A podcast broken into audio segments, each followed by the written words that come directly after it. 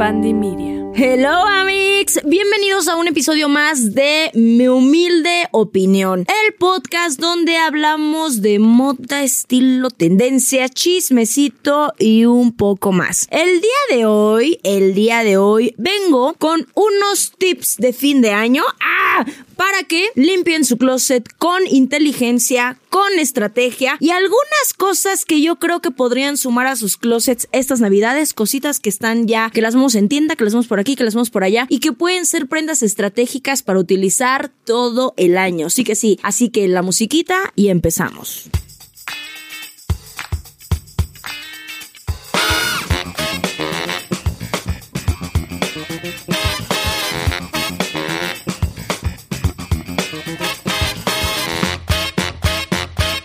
Ok, Amix, no cabe duda que llegamos, yo creo que a la época del año más esperada por muchos, después de Halloween, donde la gente siento que más se atreve a experimentar con sus estilos o más ganas le dan, ¿no?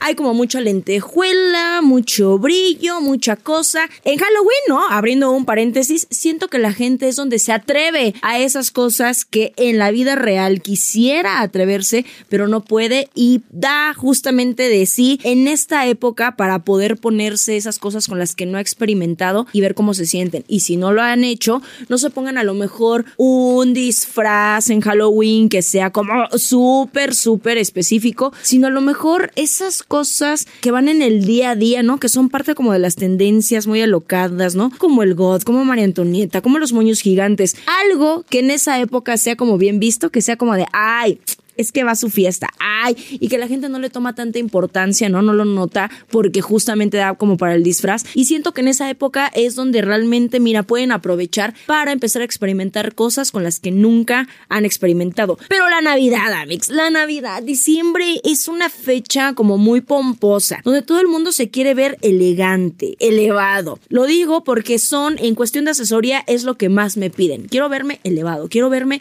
elegante, quiero verme sofisticado siento que justamente nos hemos casado con esta idea de la Navidad muy a la Kevin McAllister, muy a las películas norteamericanas en Nueva York, en Chicago, en todos estos lugares donde hace nieve, donde se ve como que todo este lujo, todo este exceso, todo este brillo, ¿no? Y efectivamente, ahorita ya me di una vuelta a las tiendas y todo este año es el año de las lentejuelas, del el brillo, del glitter, del el urex, o sea, estamos llegando a una época con mucho brillo y les voy a decir algo, me encanta me encanta y es el momento perfecto, honestamente, para que sumen piezas a su closet que puedan ser realmente estratégicas. Pero antes de sumar cosas a sus closets, yo creo que justamente el fin de año da como para renovarnos, ¿no? Nos metemos como en esta onda de los propósitos, ¿no? De mejorar, qué cambios voy a hacer el año que viene, ¿no? Les voy a decir algo, para experimentar y para cambiar no necesitamos una fecha en específico, puede ser de verdad cualquier día del año.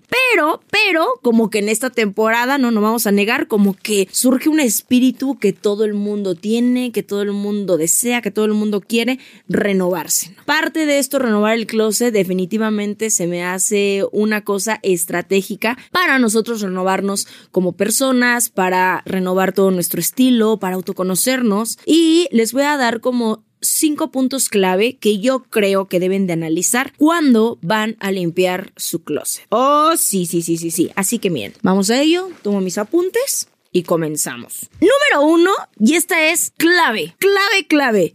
Revisar toda la ropa que ya no te quede. Ajá, ajá. Tanto si bajaste de peso como si lo subiste. Si la ropa, si el pantalón te aprieta, si te está sacando la lonjita que realmente no existe en tu cuerpo, es hora de sacarlo. Aquí como tip de styling es que en la cintura o en la cadera, dependiendo de dónde te quede, por ejemplo, el pantalón, la cintura del pantalón, debe de sobrar por lo menos un dedo, que te quede cómodo, que te quede esa parte amplia y en la que puedas utilizar incluso un cinturón, sin que se te vea como aguado, sin que creen pinzas extrañas. Claro, recuerden que toda esta información se debe de tomar con pincitas, con pincitas, porque pues también va a depender, a lo mejor tú quieres algo super oversize, ¿no? Por estilo, se toman las decisiones diferente, ¿ok? Pero por talla, si realmente tú estás apegada a lo que te va a quedar y que no se te caiga o que no se te vea como chorizo mal apretado, pues entonces saca todo eso que no te quede. Y sé honesta contigo misma. Si estás en un proceso justamente de bajar de peso, si estás en algún proceso a lo mejor quirúrgico, si estás pensando a lo mejor en meterte cuchillo en la lonja, como sea, bueno, pues eso ya se va a determinar de una manera diferente. Pero ser muy honesta y decir, ok, yo ya llevo a lo mejor siete años no bajando, sino subiendo de peso o manteniéndome en este peso, de plano no voy a bajar. Hay un montón de opciones para que ustedes ofrezcan como, no sé, tiendas de segunda mano, marketplace, aplicaciones donde venden ropa de segunda mano. O sea, hay un montón, un montón de opciones. Incluso un intercambio entre amigas, con sus mamases, con sus papaces, con sus hermanos. Este, ahora sí que con quien ustedes se arreglen pero ser muy honestos en qué no les queda, que de verdad por peso no se ponen hace un montón y sacarlo. De verdad se van a sentir liberados y además ahora sí van a encontrar sustitutos perfectos cuando vayan de compras. Número dos, muy importante, desechar todas las prendas que estén viejas, rotas, llenas de bolitas, que ya la verdad miren, estén para trapo sucio o para trapeador.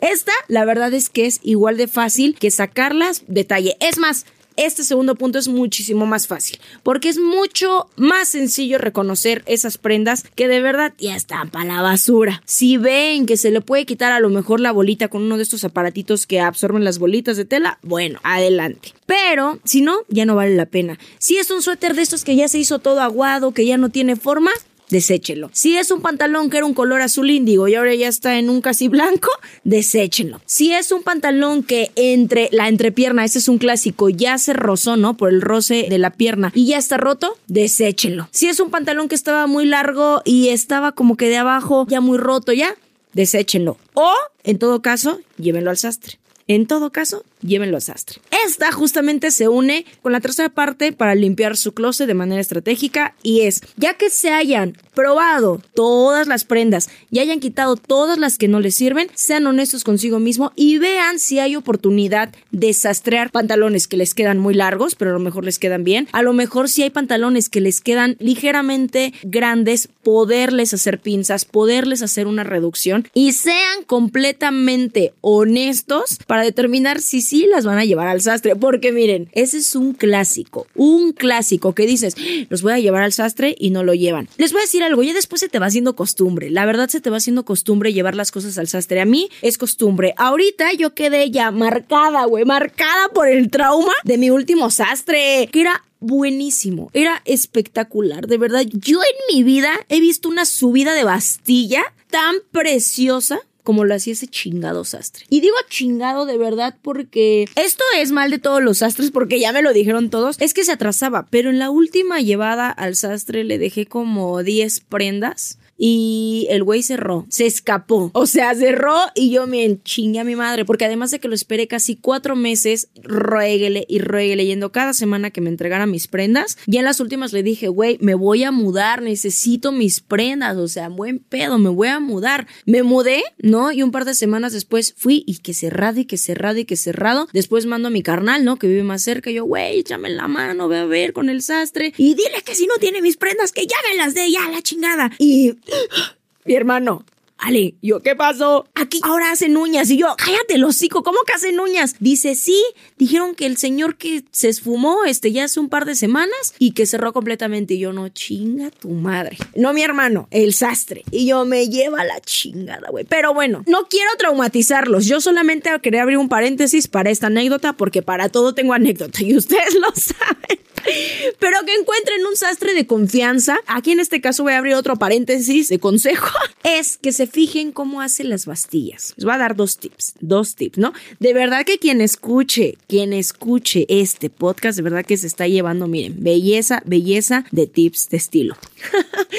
Fíjense en una cosa, ¿cómo suben las bastillas? Porque yo he ido con sastres que agarran, cortan, nada más dan doble vuelta la bastilla y le meten eh, la máquina en recto o le meten la zigzag. Pero cuando hacen una subida de bastilla a mano, tipo como en los 60, como los 70, pero a manita, que se ve invisible y que le meten el planchado, no, no, no. Ahí sabes que vas a encontrar una persona que es bien hecha. Las mejores bastillas de verdad son las que se suben a mano, se le hace justamente este pliegue con la plancha al final, en la orillita, y es una absoluta belleza. Y además siempre le dejan un pedazo en el caso de que le quieras volver a bajar si a lo mejor le cortaron mucho o poco. O sea, una cosa increíble. El segundo tip donde se van a dar cuenta si es un buen sastre, si hace bien las reducciones en cintura o en cadera y te queda ahora sí que preciso en el agarre de la cintura y la caída de la cadera, ufas, trufa, no manches, ya alarmaste. Ya este es por ponerse uno poco mamoncito y que ya dices, a su madre, cuando trabajan bien la piel. Uh, papá, cuando saben reparar la piel y cuando saben hacerles buenas costuras a la piel, estás ante un buen sastre. Yo sé, Ale, pero es que ¿cómo me voy a atrever? Empieza por lo basiquito. Primero, manda a subir tu bastilla. Primero manda a subirla de un pantalón y le dices, me deja una pulgada o dos por si le quiero bajar o, o tal, ¿no? ahí te tienen que hacer la medida y que te quede en una medida como bonita, ¿no? Puedes empezar con un pantalón o con una falda midi, ¿no? Así no se siente. Ya ahí vas viendo la calidad del trabajo. Incluso tú le puedes preguntar a tu sastre, Disculpe, ¿usted cómo sube las bastillas? ¿Con máquina o a mano? Ahí ya se van a, ver qué onda. La segunda y la tercera, si son un arriesgue. Si son un arriesgue porque te puedes arriesgar a que no te quede bien y si hay reducción. Pero bueno, si hay reducción, le pueden dejar justamente esos centímetros por si no te llega a quedar. Entonces deshacen eh, la costura y lo vuelven a ajustar. Ahí puede ser. Sí, en algún momento yo, por ejemplo, también lo checaba cuando encontraba trajes sastres que me quedaban a lo mejor muy ajustados y todavía un poco de tela para abrir y cuando lo abrían y les quedaba bien, ufas, trufas también, mira, ya le armaste. Y la última es un total arriesgue. Esto puedes checar a lo mejor un día que inviertas en la paca, ¿no? Entre 10, 50 pesos, una chamarra que medio te encuentres, que digas, ay, y si medio necesita reparación. Bueno, claro, Amix, yo como vendía mucha ropa, como utilizo mucha ropa, como hago los styling, como hago los préstamos, pues claro, muchísima ropa va llegando a mí y en algún momento, pues uy, esta necesita y tuve la oportunidad de llevar, pero muchísima ropa al sastre, ¿no? Y ahí es donde realmente fui identificando sastres que eran buenos. No me pregunten qué sastre es bueno, o sea, no me pregunten porque hay muchísimos sastres cerca de donde ustedes viven. Si yo les doy santo y seña de mi sastre de confianza, prácticamente les estoy dando santo y seña de donde vivo, así que por seguridad no lo voy a hacer y no lo hago. ¿Por qué? Porque yo busco sastres que claramente estén cerca de mi casa, o sea, no tiene caso que me vaya a un lugar lejos y en cada lugar al que yo me he mudado siempre he encontrado algún sastre competente. A la primera, si ves que un sastre no hace bien las cosas, a la primera, pues buscas a otro, ¿no? Entonces, si es un poco de prueba y error, ¿no? A lo mejor como de ir checando o incluso pedir ver su trabajo, pero es algo que yo sí les recomiendo, tener un sastre de confianza. Al principio, como les digo, puede ser que lo vean como un gasto extra, pero completamente vale la pena. Y además luego te vas acostumbrando a llevar ya la ropa y luego ya lo pones hasta en tu presupuesto,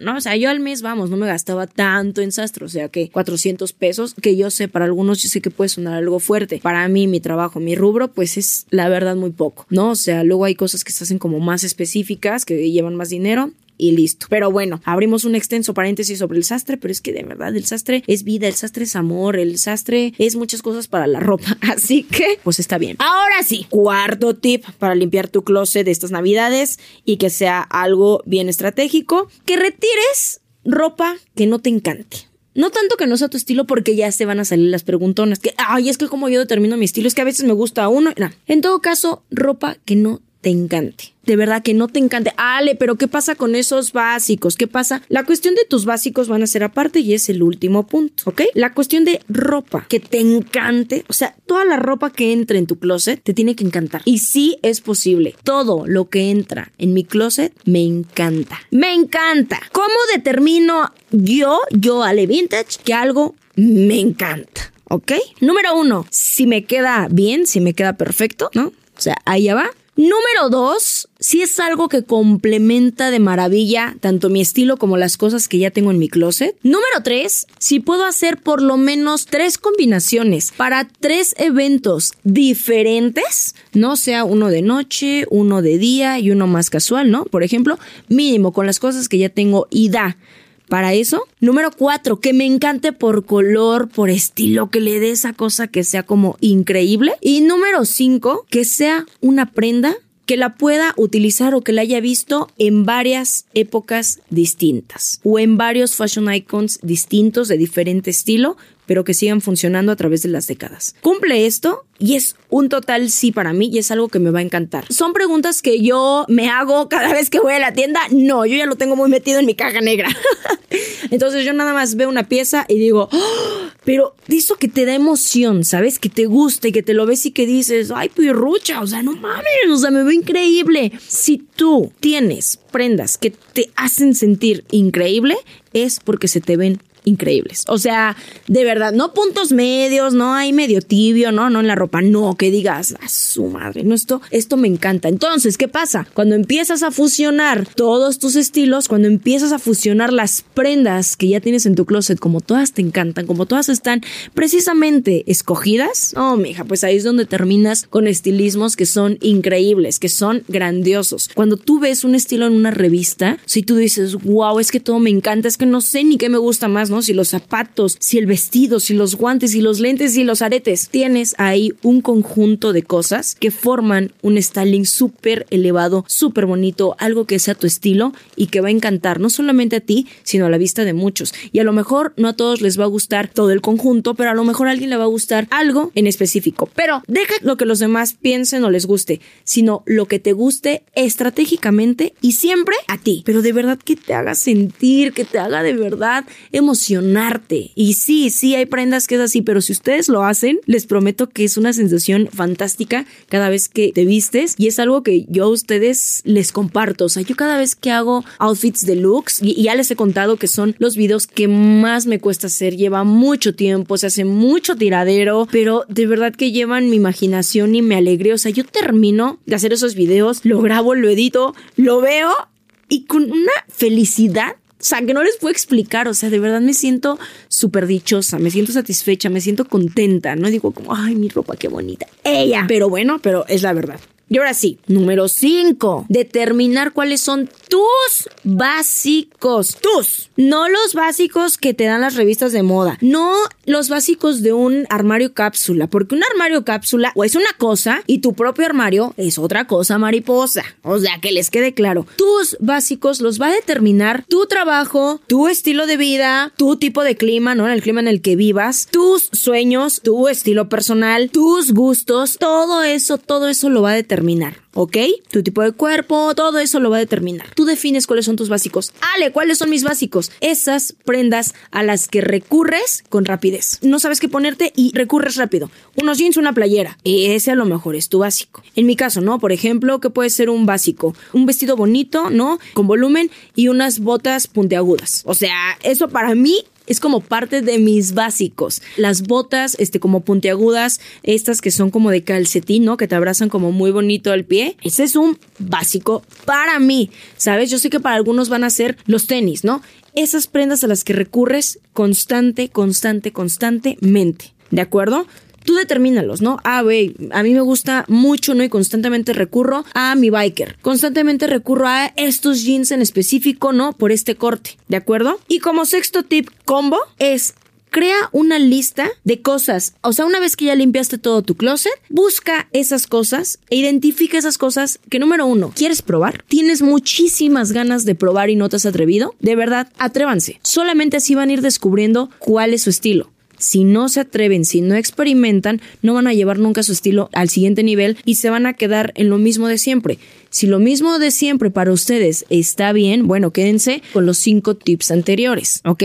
Pero este sexto es de verdad bien importante y es bien interesante y yo también después de muchos shoppings, después de platicar con muchas clientas, incluso yo misma analizar y observar cambios que quiero tener en mi estilo, cosas con las que quiero experimentar, anotarlo después de dar de verdad un paseo entero en el closet, no hombre, hace la diferencia. Ahora que yo me mudé y que di todo un paseo extenso en mi closet y que hice una limpieza de closet, ¿no? Y después la venta de closet. Ahí yo dije, muy bien, ahora sí, Ale, ¿a dónde quieres llevar tu estilo, no? Y conmigo, pues va de la mano un poco a dónde quieres llevar tu contenido, ¿no? ¿Cómo quieres inspirar a la gente? ¿Qué les quieres enseñar? ¿Qué quieres tú hacer, no? Siempre va en conjunto un poco en qué le quiero enseñar a la gente y qué quiero experimentar yo, porque pues es lo que más feliz me hace, ¿no? O sea, la verdad, ¿no? Entonces aquí se fusiona esto que me hace súper feliz compartirlo y en el camino inspirar a alguien. Así es como para mí funciona mi vida en redes como creador de contenido. Entonces, hagan una lista de esas cosas que se quieren probar, de esas cosas que retiraron y que les hace falta. Y por ejemplo, si sacaron a lo mejor seis pantalones que en el punto número uno ya no les quedó, vayan por uno que les quede o digan estratégicamente, perfecto, me quedé con cinco azules, ya no necesitas más, a lo mejor voy a experimentar esta ocasión con uno plateado o con uno dorado. Voy a hacer esta vez algo diferente. Voy a poner algo que cuentas o voy a intentar con algo estampado. Voy a intentar no vayan y recurran a eso que los hace sentir seguros otra vez porque si no, ¿en dónde va a estar el riesgo? ¿Están de acuerdo? Entonces, una vez que ya lo anotaron, pasemos a esas compras que ahorita están mucho, mucho, mucho en auge, mucho en tendencia en todas las tiendas que van a ser yo creo que compras estratégicas para empezar a elevar su estilo. ¿De acuerdo? ¿Qué les puedo decir? A ver, una chaqueta de lentejuelas sería algo que yo optaría y que le diría como a varios estilos que pudieran tener. Seas romántico, seas natural, si eres creativo obviamente, si eres dramático, claro que lo vas a poder meter y que vayan perdiéndole el miedo, número uno, a que las lentejuelas solo son de fiesta. Aprovechen, recuerden, aprovechen justamente las fiestas y los eventos